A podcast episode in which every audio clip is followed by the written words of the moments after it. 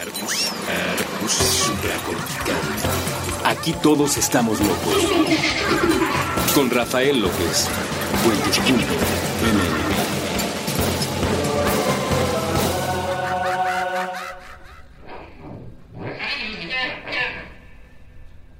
Hola a todos y bienvenidos una vez más a este podcast que se llama Supracortical. Yo soy Rafa López y estoy muy contento de estar platicando con ustedes el día de hoy con un tema que, que podría o no causar un poco de revuelo.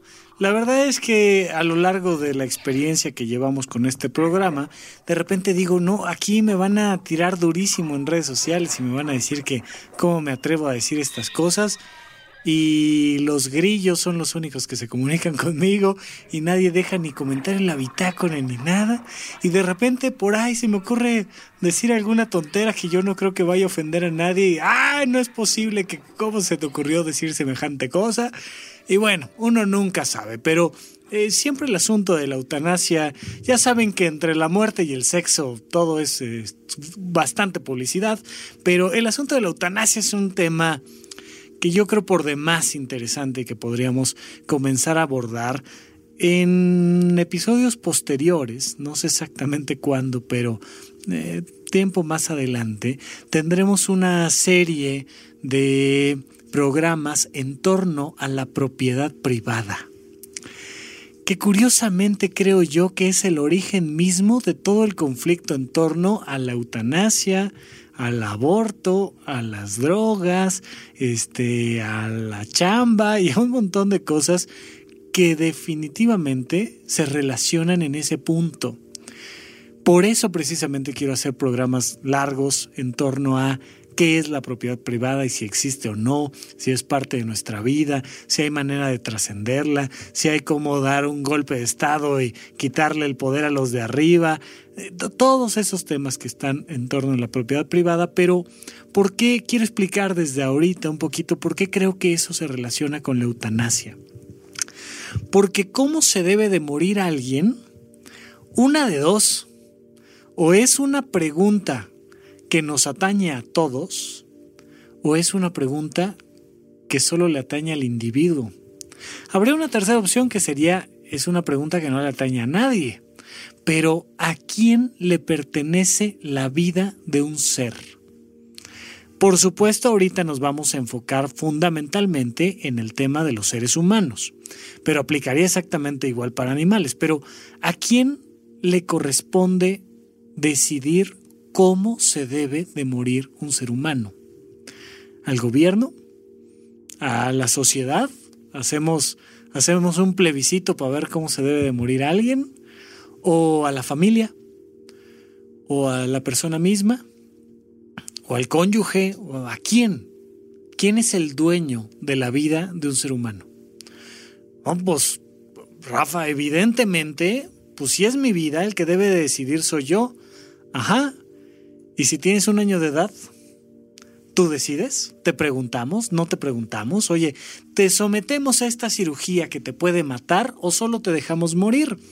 Pues tenemos esas dos opciones. Oye, ¿te conectamos a un respirador por los próximos 30 años o te desconectamos? Tú decide. El problema es que tienes dos años de edad. O el problema es que tienes 85 años de edad y hace dos años te dio un infarto cerebral y no puedes hablar. Puedes vivir, puedes comer, puedes respirar, sabes que tus seres queridos están en torno. Hay un libro que después se llevó a película que se llama La escafandra y la mariposa. Una historia interesante de un hombre que vive un síndrome médico muy particular, una historia real, por cierto, donde lo único que puede hacer es parpadear y te pasan toda la angustia que vive hasta que los otros se dan cuenta de que sí está presente, de que sí está consciente, pero de que la única forma de comunicación que tiene es el parpadeo. Meses pasan en lo que un médico hace el diagnóstico de que una persona está íntegra, solo que su sistema motor está desconectado y lo único que puede hacer es parpadear.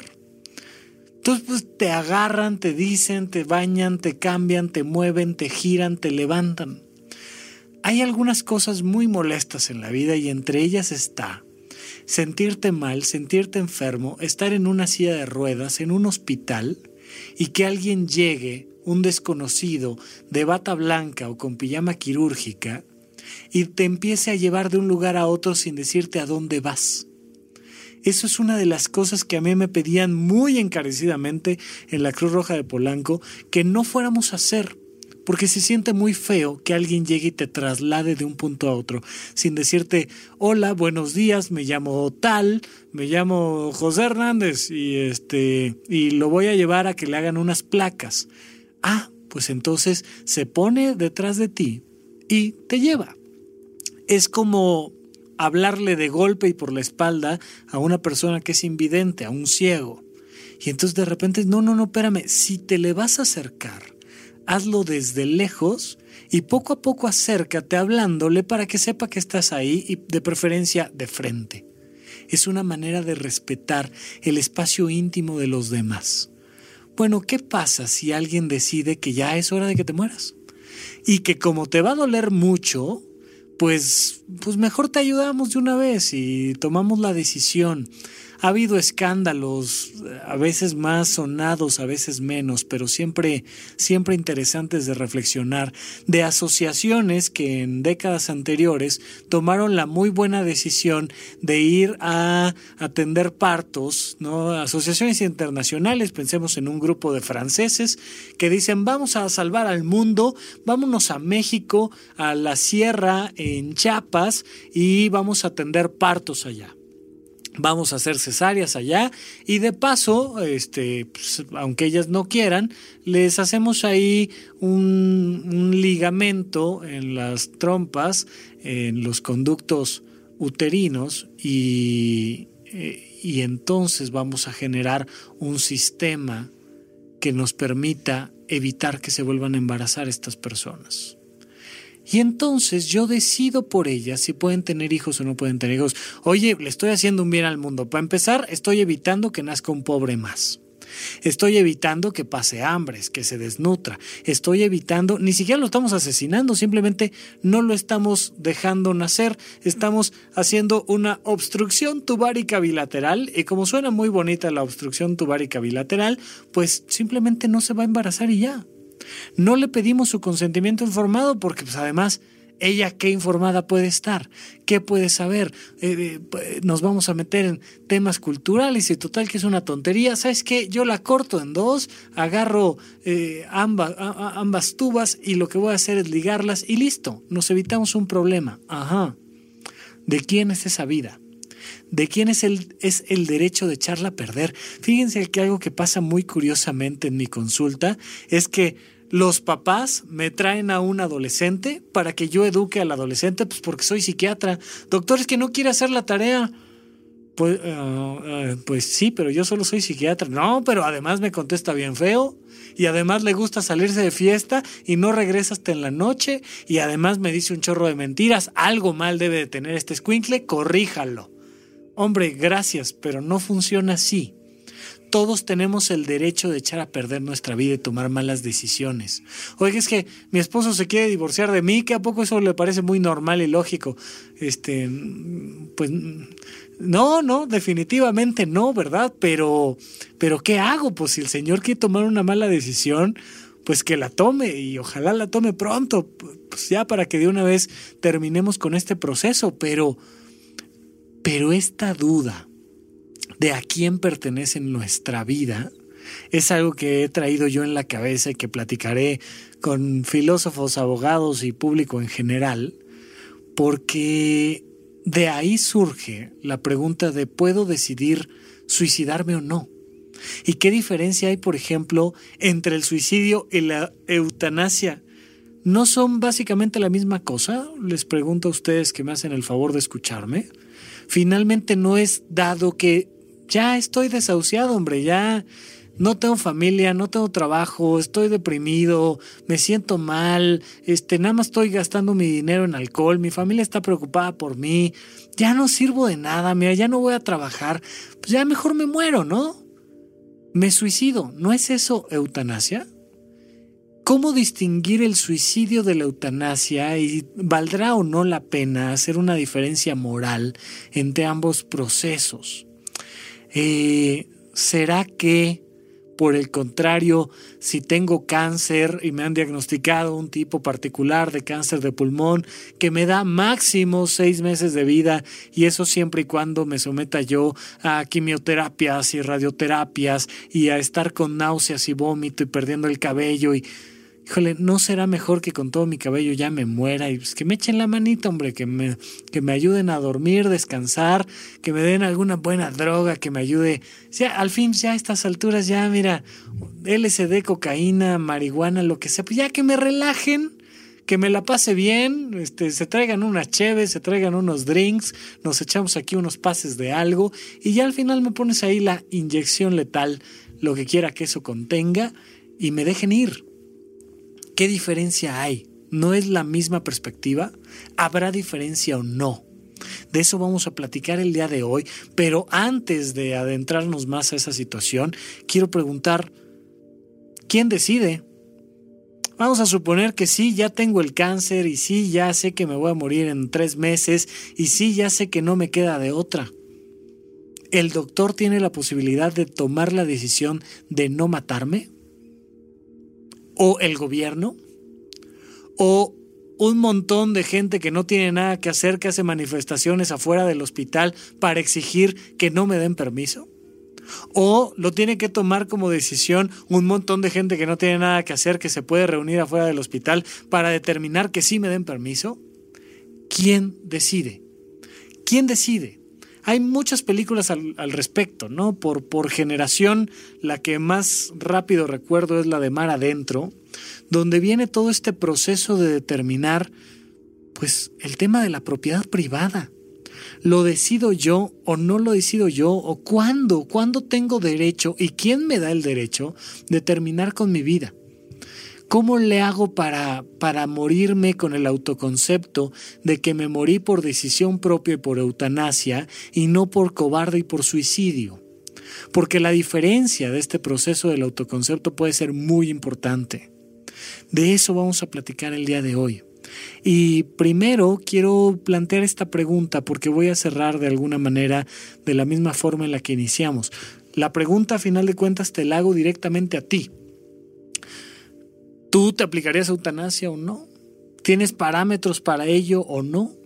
¿Sabes o no que existe la posibilidad jurídica de hacer una voluntad anticipada, por ejemplo? Y entonces tú vas al notario y le pues, como hoy en día nos abra bastante lana para todo y no tenemos en qué gastar, ya una vez que hayas regalado todo lo que tengas que regalar y ya le hayas comprado una, un, como, como, decía por ahí un cantante mexicano, una mansioncita o dos y un yatecito o dos, ya que, ya que hayas gastado en todo eso, pues dices, mira, ¿Cuánto cuesta mi voluntad anticipada? No, pues dos mil pesos. Mira, pues ahí van. Es más, hazme dos voluntades anticipadas, ya que andamos por aquí.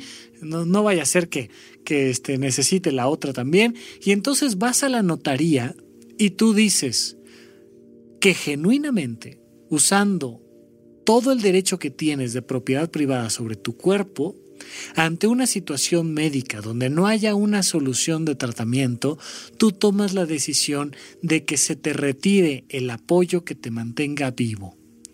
Y entonces el notario te lo da, lo guardas en tu casa, un día se accidenta y como nunca le dijiste a nadie dónde estaba el papelito, pues no aplica, ¿verdad? Tenemos esta buena costumbre en México de no saber que debemos de tener en un sobre guardado nuestras eh, cuentas bancarias y nuestros títulos y todo lo necesario para que si en algún momento algo se requiere como que estamos en riesgo de muerte, sepan qué hacer con nosotros y qué canción, qué canción poner en nuestro funeral, porque hay una que otra persona que le encanta musicalizar todo hasta su propia muerte. Entonces, ¿a quién le pertenece? ¿Tomarías la decisión o no? Nos permite meternos en, decisiones en torno a donar órganos, no donar órganos, este, que me cremen, que me entierren, que no, que, que sabes que yo mejor no quiero platicar de eso, lo, lo que tú me digas. Pero es un tema extremadamente amplio y voy a dejarte nada más ahí esta pregunta un poco al aire, que es, ¿tú qué piensas en torno a la eutanasia? Y sobre todo, ¿qué parámetros utilizas para pensar en eso? Porque uno de los errores fundamentales que hacemos cuando nos enfrentamos a temas como aborto, drogas, eutanasia, suicidio y este tipo de cosas, es que creamos conversaciones que van de lo particular a lo general y no al revés. Y entonces, no, mira, yo sí estoy a favor del aborto siempre y cuando haya sido durante un asalto en enero a las 12 del día en el cual al final de cuentas la persona quedó embarazada, pero ese niño tiene una trisomía 21 que va a afectar profundamente su vida, entonces sí estoy de acuerdo.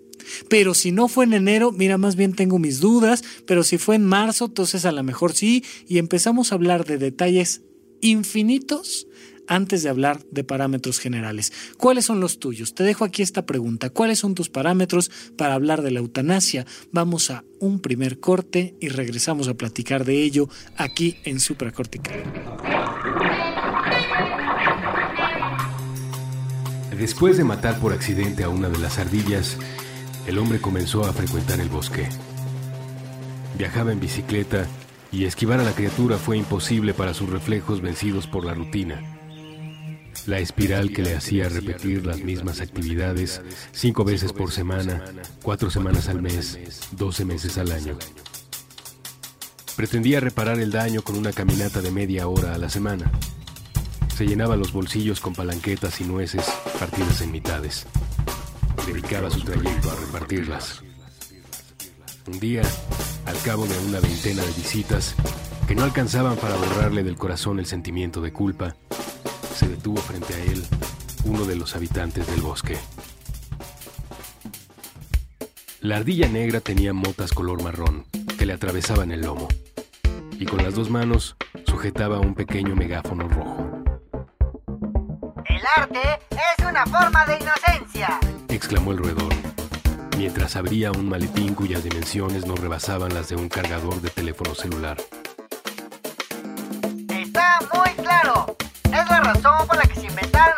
Críticos de arte.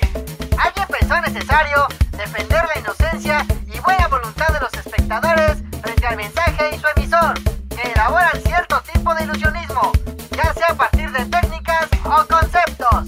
El arte es demasiado hermoso, apabullante, nos vuelve crédulos, devotos. Con movimientos que resultaban frenéticos a ojos del hombre, pero eran parsimoniosos dentro del cerebro de la ardilla, ella empezó a ponerse el uniforme de una bala de marcha. Las dimensiones de su barriga impedían cerrar a los botones dorados, de manera que la casaca de satín rojo dejaba ver el pelambre de su rostro.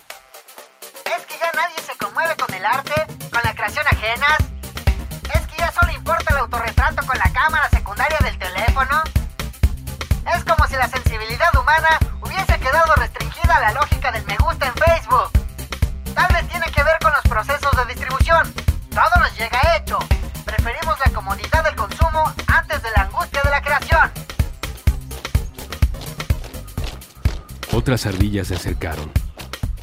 Del maletín, que parecía ser más grande por dentro que por fuera, sacaron sus instrumentos, sus uniformes. Cuando estuvieron listas, se acomodaron en hilera. Entonces la ardilla negra dio la señal con su batuta y empezaron a tocar. Caminaron todas en la misma dirección y el hombre no pudo controlar el impulso de seguirlas. ¿Sabes que ahora mismo hay alguien matándose en su laboratorio de creación para conseguir una obra de la cual vas a burlarte? Cuida la obra de los otros, pues se trata de flores de un jardín cuyas sequías desconoces. No nos traigas palanquetas, preferimos los cacahuates con cáscara. Protege tu inocencia, pero nunca dejes de ser amable con todos. El hombre no sabía por qué esas palabras le eran reveladas. Estaba casi seguro de que el mensaje no era para él. Parecía dirigido a alguien que, en secreto, escuchara detrás de los árboles, más allá del bosque. Él nunca había pensado mucho en el arte. Tal vez en el metro, cuando pasaba frente a una exposición o subía algún mochilero con discos de música clásica. Como fuera, le resultaba imposible estar en desacuerdo. Tampoco podía dejar de seguir los pasos de la hilera de ardillas, transformada en banda de marcha. Sin que las indicaciones fueran necesarias, sabía a dónde se dirigía. Al pasaje secreto. Al sitio de su último descanso. Sí. Era el instante de su muerte. Y la banda de ardillas era su cortejo fúnebre. El hombre no sintió miedo. Todos los encuentros imposibles. Todos los encuentros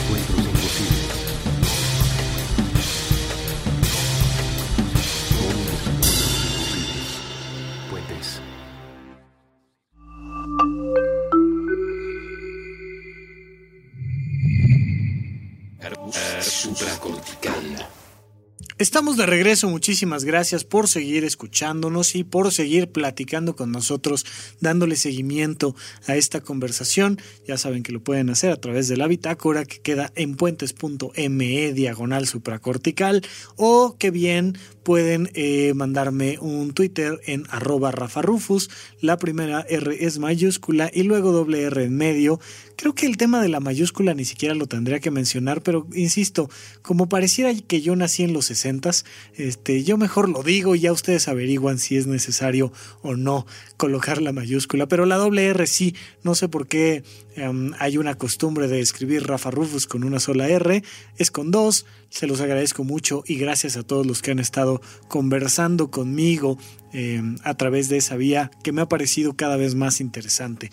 Bueno, entonces estábamos platicando sobre cuáles son tus parámetros generales. Yo estoy tratando de definir mis parámetros generales y por eso estoy platicando con ustedes. Ustedes me están ayudando en este preciso momento a rebotar ideas, pero yo creo que cualquier cosa que platiquemos en torno a la eutanasia, si no parte de la respuesta de a quién le pertenece la vida de cada individuo, todo lo demás que platiquemos es innecesario. Porque, insisto, nos vamos a ir a factores demasiado particulares que no nos van a brindar información necesaria. Porque entonces vamos a decir, bueno, pero es que si tiene cáncer y ya se va a morir, entonces sí. Pero ¿y si hay una cura para el cáncer? ¿Y si y si va a vivir seis meses y mi abuelita, ¿qué? Pues ya lleva diez años y le dijeron que se iba a morir ayer porque a final de cuentas hubo un error en el laboratorio médico. O, oye, pero pues no es cáncer, pero, pero pues este, sí es un tipo muy complejo de diabetes y trae niveles de glucosa de 800. Y, oye, pero, y empezamos a entrar en detalles de los que nunca vamos a terminar. Por eso la pregunta es, ¿a quién le pertenece la vida del ser humano? Si genuinamente le perteneciera a cada individuo, entonces el gobierno no te podría encarcelar. No podría hacer que vivieras experiencias que tú no quisieras vivir. Si no le perteneciera a tu familia, no le preguntaríamos a los familiares en un hospital cuando la persona está en coma y ya está en un respirador y ya no ventila por sí mismo y ya lleva mucho tiempo así, tiene 90 años y además este, su corazón trae una fibrilación auricular y yo sabe Dios qué más les puedo inventar. Pues entonces le preguntamos a la familia, porque de alguna manera tenemos esta noción lógica de que el familiar más cercano es el dueño de la vida de esa persona que está sufriendo. Eutanasia finalmente es un término médico que significa morir sin sufrir, morir sin dolor. Muy interesante porque desde la perspectiva de supracortical, todo lo que estamos haciendo aquí cada viernes a las 8 de la mañana es eutanasia. Mi intención es que poco a poco se mueran ustedes sin sufrir. Ojalá tengan la vida que deben de tener, porque de que se van a morir, se van a morir, y de que tienen los días contados, los tienen. Entonces, si podemos hacer que se la pasen lo mejor posible, lo haremos. Estamos, voy a, voy a ponerlo así, supracortical lo que está haciendo finalmente es eutanasia para todos, ¿no? Es, es una perspectiva interesante a ver si por fin hacemos ruido y por fin me dicen que, que qué me pasa y que debería yo de cuidar más mis comentarios morales. Pero si no le perteneciera a los familiares, entonces ¿a quién? ¿Y a qué familiar? Oye, pues este, es que este hombre está casado, pero todavía tiene su mamá. ¿A quién le pertenece? O como a un gran amigo mío, mi querido Alberto, un colega no solo médico, sino además compañero de la prepa y gran amigo y hermano mío, que está por pedir la mano de la novia. De una vez que pida todo el cuerpo, hombre, pues andamos por ahí, ¿no? Eh, pero ya al menos la mano ya le pertenece. Entonces ya es como, es como en estos temas jurídicos donde te quieren desalojar porque no pagaste tus impuestos, pero afortunadamente tu propiedad le pertenece a otros tres hermanos. No te la pueden quitar porque una partecita es la única que es tuya. Y entonces, de todas maneras, esta chica que ya le dio la mano a Alberto, eh, pues entonces, a mi gran amiga Cintia, que también le mando un gran abrazo, pues entonces ya también él tiene derecho, ¿no? Pues por eso hacemos un muy bonito y misógino ritual religioso en el que el padre entrega cual objeto a la novia en manos del esposo ya no le pertenece al padre, ya le pertenece al esposo. Ya podemos hacer lo que queramos con ellas. Sí, como no. Vamos a ver, porque a nosotros nos pertenecen ellas, pero a ellas les pertenece todo lo que tenemos nosotros. Ya sabes que ahí hay un tema, mi querido Popes. Ni, ni hablar. ¿Qué, ¿Qué te digo? ¿A quién le pertenece? toma la decisión de quién desenchufa a, al tío Carlos, la esposa del tío Carlos, o la mamá del tío Carlos que todavía anda por aquí que le sobrevive. ¿Quién decide? Porque una lo, tuvo en sus entrañas y lo parió y lo alimentó y si no hubiera sido por ella no hubiera llegado adulto. Pero, pero pues la otra es la esposa y a ver, dile que no. ¿Quién decide? ¿A quién le pertenece? Si el tío Carlos pudiera hablar y decir, ¿saben qué? No, sí, ya aplíquenme, por favor, la inyección letal ¿le haríamos caso? Porque finalmente él pidió, pero, pero es el que sabe. Entre las fiebres que le han dado y la enfermedad y la angustia, pues el que sabe. No, no, no, no, no, ¿sabes qué? Además, no solo el que sabe, quién se atreve. Si no definimos para fines prácticos a quién le pertenece la vida de una persona, el resto de la conversación no va a llegar a ningún punto. De todas maneras, me encantaría poder platicar con ustedes a través de las redes sociales sobre este tema. Y a lo mejor me darán perspectivas muy interesantes, pero al final de cuentas, lo que me contesten seguramente lo podremos poner en duda. ¿Hay, ¿Existe la propiedad privada? ¿Genuinamente existe la propiedad privada? Dejo ahí ese parámetro porque eh, abundar sobre la eutanasia sin definir ese punto creo yo que estaría de más y tratar de marcar un cuando sí, un cuando no, y si es moralmente correcto, y si es jurídicamente correcto, y por qué en otro país sí es jurídicamente correcto, al igual que el consumo de las drogas, pero por qué en nuestro país no, y todo lo que se genera en torno, y si hay una negociación y un tema económico en torno a la eutanasia o no, y si eso mancha la moralidad de ella, es innecesario si no definimos claramente el tema de la propiedad privada. Pero sí quiero dejar algo muy en claro, la diferencia con el suicidio. La eutanasia es un término médico que nos define el poder morir bien. Eh, en su origen grecolatino, pues eu, que significa recto, y thanatos, que significa muerte. Y entonces es la muerte correcta, la muerte recta, la muerte adecuada, es morirse bien. Por eso les digo que supracortical apoya la eutanasia. Para que muramos bien, tenemos que vivir bien. Ojalá Ojalá no lo olviden porque el, día de la hora, pues alguien más va a tomar la decisión por ti. Ojalá al menos hayas vivido rectamente, haciendo lo que genuinamente quieres y teniendo placer al respecto. Pero la eutanasia es un término médico. El suicidio también lo es. Pero la eutanasia como término atañe más a los que están en torno a la persona, mientras que el suicidio atañe más a la persona en sí. La eutanasia es una decisión a final de cuentas del personal médico. Es vamos a hacer lo necesario médicamente para que esta persona muera con dignidad y sin dolor. Eso es eutanasia.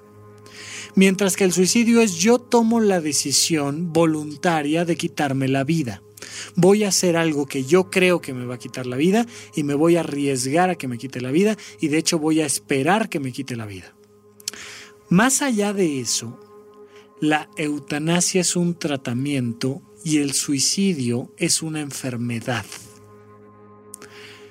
Tal vez el día de mañana en el DSM6, en el DSM7, en el que ustedes me digan, se transforme esta perspectiva. Pero hoy por hoy el suicidio es una enfermedad y la eutanasia es un tratamiento. Y eso hace una diferencia abismal. Es muy famosa la historia, por ejemplo, de cómo la homosexualidad hasta hace algunos años todavía era una enfermedad. Y entonces, em, ustedes han de saber, ya lo hemos puesto algunas veces en la bitácora, lo pondremos nuevamente, el manual diagnóstico de psiquiatría, el famosísimo DSM, que va cambiando su número dependiendo de la edición.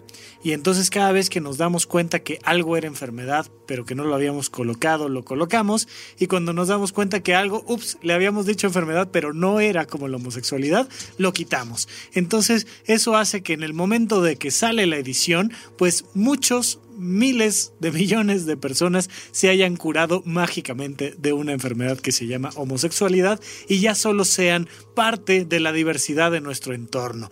Ya no son enfermos, eso es algo que, debe de quedar claro como... Ah, e, es una manera de denotar que los médicos cometemos errores todos los días y ganamos dinero a través de ello. ¿Verdad? No, no, quiero, no quiero que quede de ninguna otra manera entendido. Siempre hay un, híjole, ¿qué crees? Que la leche materna sí era buena. Híjole, ¿qué crees? Que la fórmula no era la mejor idea. Oye, ¿te acuerdas de estas pastillas muy buenas que te recomendé? Este, ya mejor no te las tomes. este, ah, ya las sacamos del mercado, hombre. Este, oye, pero me caías muy bien, sí, pero o no nos dieron los costos o no te hacían tan bien como tú creías. Entonces, este, mira, sacamos una vacuna, pero viste Resident Evil, este, mm, más o menos, ¿no? Entonces mejor trata de no ponértela, porque ya la habíamos hecho.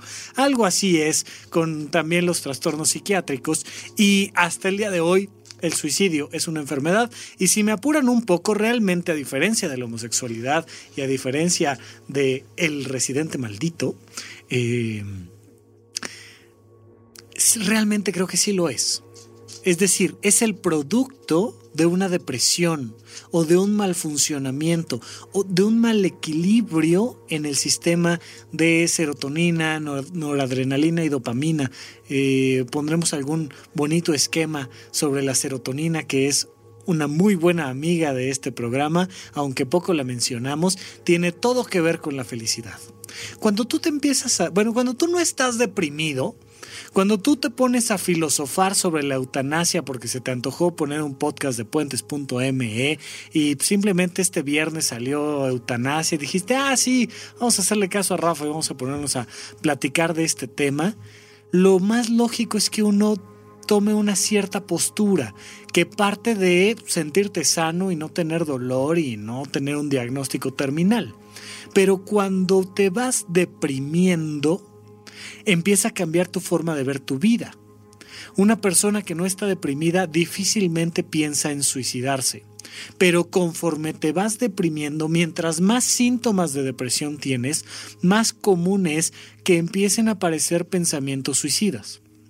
Hay una relación directa, por eso yo creo que sí, definitivamente debe de haber un tema de enfermedad en torno al suicidio.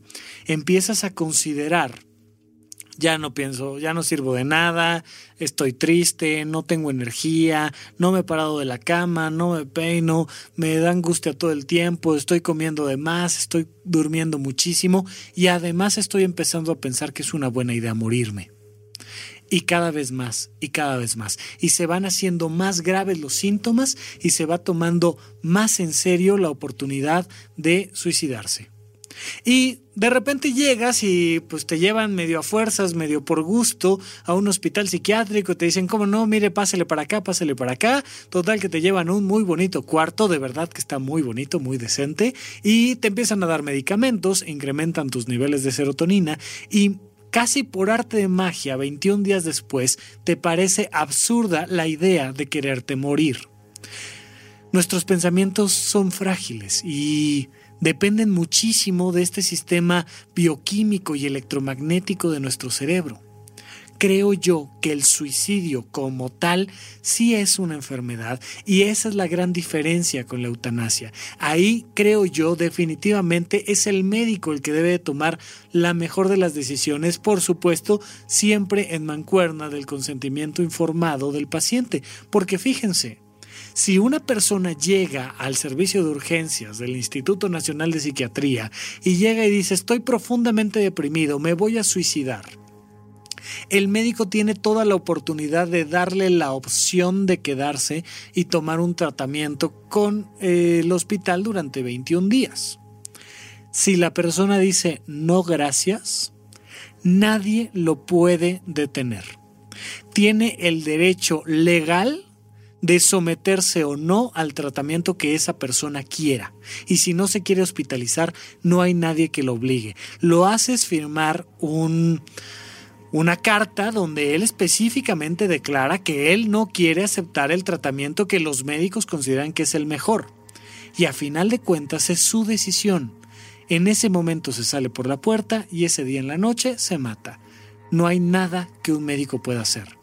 Pero dado que es una enfermedad, creo yo que sí vale la pena comprender que hay que hacer todo lo posible por brindarle el apoyo necesario para que se sienta bien y trascienda esta situación bioquímica y no tenga este deseo suicida. Hay una diferencia fundamental con la eutanasia. Y es que hay muchas personas que dada su circunstancia y dado lo que ellos están viviendo, sin estar en un cuadro depresivo, estando en seguimiento psiquiátrico, tomando los medicamentos adecuados, saliendo adelante, estando en un adecuado sistema de salud, toman la decisión de no seguir sufriendo.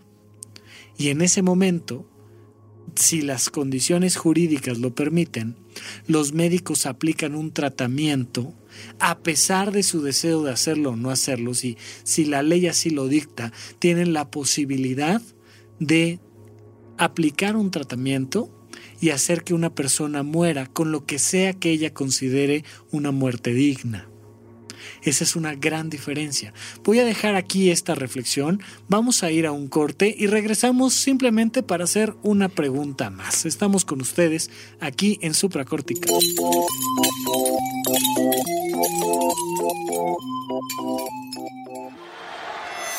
Los Reyes del Beautiful. El arte del pancraso con muelas de gallo y cascach. Nuevo episodio todos los sábados a la 1 pm. Puentes.mmm.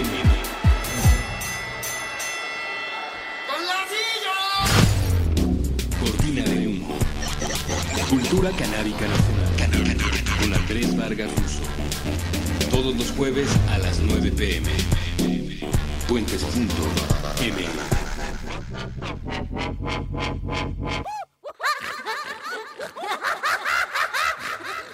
Estamos de regreso con ustedes aquí en Supracortical. Yo soy Rafa López y estamos platicando de un tema medio escabroso que es la eutanasia. Y al final de cuentas les quiero preguntar, ¿ustedes qué opinan de esto? ¿Ustedes es un tema del que les gustaría que platicáramos o no? ¿Tienen alguna perspectiva moral, jurídica, espiritual, interesante en torno no al suicidio, por favor, vamos a distinguirlo de la eutanasia. Estoy hablando de una persona que no está deprimida, de una persona que psiquiátricamente está sana, que tiene el acompañamiento psicológico y psiquiátrico necesario, pero que por voluntad propia, así como el que quiere vender su casa, él quiere dejar de estar vivo, dada su condición de vida. Eh, les recomendamos también por ahí echarle un ojito a una película reciente que se llama En la mente del asesino o En la mente del criminal, no me acuerdo cómo la titularon. Este, la pueden rentar en iTunes, está más o menos disponible, no tardará mucho en estar de forma gratuita en Netflix, pero que habla, a pesar de lo que puedan ver en el tráiler, de temas de eutanasia. Ojalá la puedan ver y la podamos platicar eventualmente, pero es una pregunta que quiero hacerles a ustedes. ¿Qué opinan en torno a la eutanasia? Y ojalá puedan opinar más allá de si estoy de acuerdo o no estoy de acuerdo, porque no es votación. Vamos a tratar de encontrar una conversación que, que sea un poco diferente y que nos ayude a plantear una situación personal, especialmente una situación individual donde ustedes puedan decirme, mira, yo creo que si yo estuviera en estas circunstancias, tomaría esta decisión. Pero por favor partan de alguna noción muy lógica, que es que el día que estén en esa situación no van a tomar la misma decisión. Es como cuando uno dice, ay, me voy a casar con este hombre y voy a ser profundamente feliz toda la vida. Ajá, a ver, cásate. Una vez que está ya uno dentro de la situación, las perspectivas cambian. Cambia mucho el deseo de quiero tener un hijo a tener un hijo. Cambia mucho la idea de, uy, sí, voy a tener un perrito, este, que sea un pitbull. Y luego te llega el maldito perro y entonces ahora qué haces y cómo, cómo entiendes la vida desde esa perspectiva. Pero válgame, no hay otra. O sea, también la otra es, no podemos llevarnos a una situación en la que tomemos esa decisión y luego regresar a conversar sobre ello en Twitter. Entonces, vale la pena explorarlo y explorar los horizontes de posibilidades significativas que hay en torno. Yo creo que puede ser una, una idea muy interesante para que tomemos tomemos pauta y podamos platicar más adelante de este tema de la propiedad privada. En lo personal, y esto ya, por eso les digo este blog que quiero hacerlo un poco más personal y esperar a que ustedes también me platiquen en torno a sus consideraciones. Yo creo que es muy buena idea la eutanasia. Yo creo que no solo es buena idea, sino que es algo necesario. Creo que es una de esas cosas que en, algunos años, quizá unos cientos de años, la sociedad, si es que sobrevivimos ya, sobrevivimos al 2016, que ya es mucho decir. Ojalá podamos sobrevivir también al 2017, pero si pasan algunos cientos de años y seguimos por aquí, seguramente voltearemos atrás y veremos algo como algo retrógrado, esta idea de no dejarle a la persona tomar la decisión de cuándo morirse por un tema moral, eh, temas de aborto, de consumo de drogas, tema de muchas cosas que seguramente tendremos una perspectiva diferente y mucho menos represiva, espero yo, porque también podría ser que no, ¿verdad? Podría ser que sigamos repitiendo una y otra vez los mismos errores de siempre. Ojalá la, la humanidad termine de madurar. Pero, pero yo en lo personal, eh, ahora sí este año, ahora sí este año voy a ir a hacer mi eh, cartita notarial y avisarle a mis seres queridos que ante unas situaciones como esas, mejor me desconecte y mejor podamos hacer una donación de órganos y, dar vida de otra manera si es que es posible. Y si ya no es posible, pues bueno, simplemente no sufrir durante el proceso, porque hay un término médico también muy bien conocido llamado encarnizamiento terapéutico. ¿Qué es el encarnizamiento terapéutico? Es que los médicos por tercos te quieran mantener vivo. O tal vez no los médicos, tus familiares. O tal vez no tus familiares, tú. Pero alguien está empeñado en mantener el control sobre una vida que ya no da. Y entonces entramos en, esta perspectiva de, ah, no, ahora tenemos que vencer a la muerte, como si fuera posible vencer a la muerte y como si fuera algo bueno vencer a la muerte. Imagínate tú lo que pasaría en este planeta Tierra sobrepoblado si tuviéramos la posibilidad en 2017 de vencer a la muerte. No estamos preparados para, para esa situación, pero cuando ya eh, la persona se infartó 16 veces y todavía le estás dando maniobras y le rompes costillas para darle un masaje cardíaco y le aplicas medicamentos directamente inyectados en su corazón y haces todas estas cosas muy hollywoodenses para, ay, le salvamos la vida. Ajá, los próximos cinco minutos porque se va a volver a infartar. Mira, hay personas que les pusieron un marcapaso y que tienen una arritmia y que gracias a ese marcapaso les viene un problema cardíaco que los, dejaría con un infarto eh, al miocardio, pero el marcapaso entra y los revive. Y al rato, a los cinco minutos, otra vez está muriendo la persona y el marcapaso entra y lo revive. Y al rato otra vez, y al rato otra vez. Me ha tocado alguna vez escuchar a alguna persona que dijo, ya doctor, por favor, ya, ya estoy harto de morirme, llevo 16 muertes el día de hoy, por favor ya desconécteme el marcapaso. Y entonces tomar estas decisiones que son complicadas y que, y que tienen una perspectiva ética, moral, muy amplia y científica y, y que podemos platicar mucho al respecto. Yo en lo personal creo que es absurdo no permitirle a una persona tomar la decisión de cómo vivir sus últimos días. Creo que sin importar lo mucho que lo queramos o todo lo demás, el día que estemos preparados para comprender que nada ni nadie nos pertenece, podremos dejar que el otro viva su vida hasta el último aliento como ella quiera. Es muy interesante porque justo es la manera en la que se pueden trascender los duelos. Normalmente cuando una persona está en lo que se llama un duelo patológico, que es sufrir por la muerte de alguien durante más de dos meses, ustedes disculparán, pero la ciencia médica pone estos límites. Tú tienes todo el derecho de que se te muera alguien muy cercano y sufrirle, sufrirle mucho, dos meses. Si al mes 30 días no, no has dejado de sufrir, al día siguiente ya se convierte en una enfermedad y entonces tienes que ser atendido por un médico. Entonces, en estos duelos patológicos, normalmente lo que sucede es que hay que explicarle a la persona que no le duele que el otro se haya muerto, sino le duele que lo hayan abandonado. Y entonces es como, hay una sensación de pérdida de control ya saben que hemos platicado y de hecho tenemos uno de los programas iniciales de supracortical dedicado al tema del control, pero tenemos este, esta necesidad de controlar nuestro entorno, lo cual es imposible. Hay muchas personas indignadas porque su pareja se le ocurrió tener cáncer y morirse. Hay personas indignadas porque alguien llegó y les arrebató a alguien. Entiendo, pero a final de cuentas, ¿cómo trascender ese duelo? Fíjense, es muy curioso. Hay que darle permiso al otro de vivir su vida como la quiera vivir. Es curioso porque, oye, ¿eso significa que qué? ¿Que si le da cáncer es una decisión? No.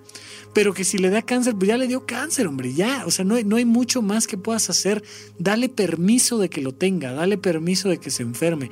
Eh, si quieres trascender el hecho de que tu pareja se haya ido con alguien más, pues tienes que darle permiso de que haya tomado e-, esa decisión. Si quieres trascender lo, lo muy famosamente llamado el síndrome del nido vacío, oye, yo tanto que tenía ganas de tener un hijo, tuve al hijo, lo alimenté, lo cuidé, lo apapaché, y el día que se vuelve económicamente independiente, el mendigo se larga y me deja aquí con mis 50, 60 años de edad, solo en casa. ¿Qué le pasa a este imbécil que se le ocurrió crecer? Hay que darle permiso de crecer, porque si no le das este permiso, no trasciendes nunca la pérdida. Si podemos comprender que nada ni nadie nos pertenece, entonces vamos a tener la posibilidad de aceptar algo tan tan lógico como la eutanasia, la posibilidad de que alguien muera bien, de manera decente. Fíjense, hay algo muy curioso, por ejemplo, les recomendamos un libro que se llama El libro tibetano de la muerte. Y pondremos también el libro tibetano de la vida y de la muerte. Eh, pero especialmente el libro tibetano de la muerte es todo el ritual que se debe de seguir, es como una especie de indicación y te dicen, mira, cuando alguien se muere, tú vas a hacer esto. Una vez muerta la persona, todavía le leen, le leen al oído y le van contando las cosas que se va a encontrar del otro lado para que no se le olvide y pueda trascender adecuadamente este paso entre la vida y la otra vida. Pero algo que particularmente se menciona es que no se le debe de permitir a los familiares que no hayan trascendido el duelo estar frente al cadáver durante los siguientes 40 días, si mal no recuerdo. Si me equivoco, ahí anótenlo por favor y pónganlo en la bitácora para que los demás sepan que cometí ese error, pero más o menos un promedio de 40 días no se le permite a los familiares que no hayan trascendido el duelo acercarse. ¿Por qué?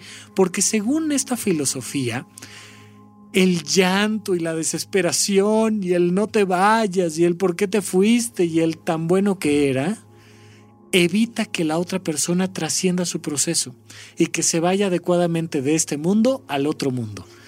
Evidentemente no tenemos la más remota idea de si el otro mundo existe o no, pero sí es interesante que las personas que estén en torno al cadáver estén en paz.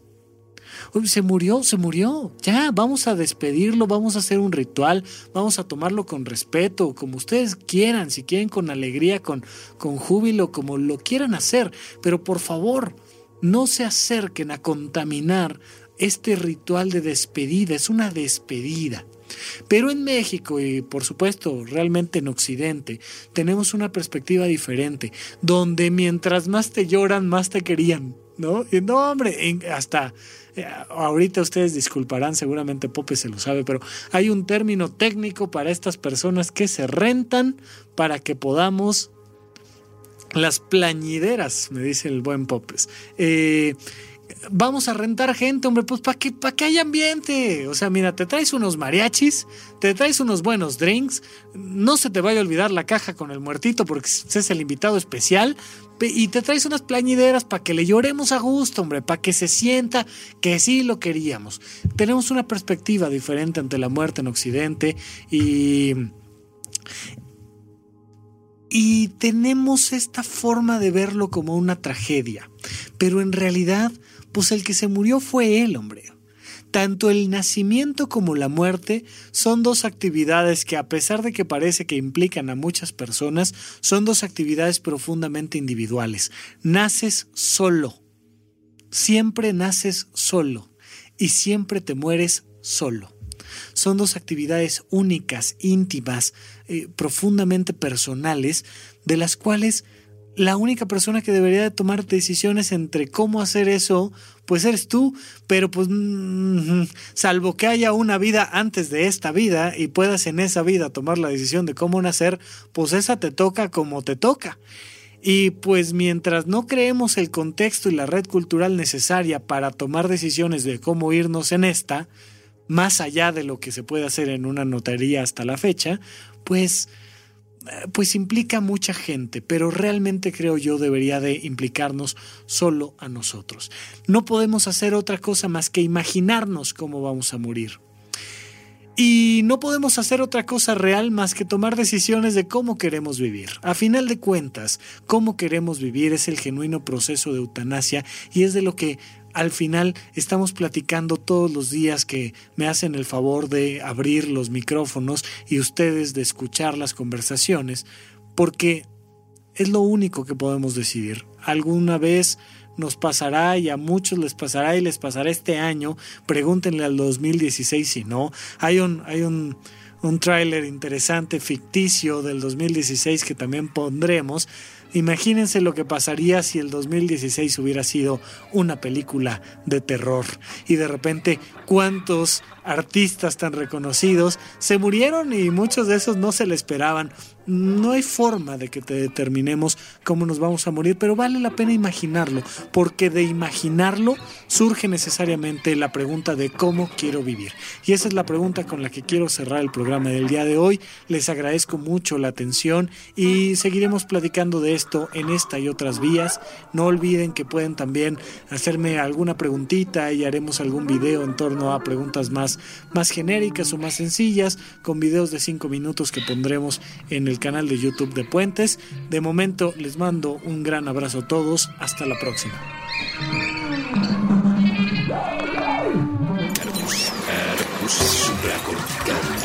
Aquí todos estamos locos.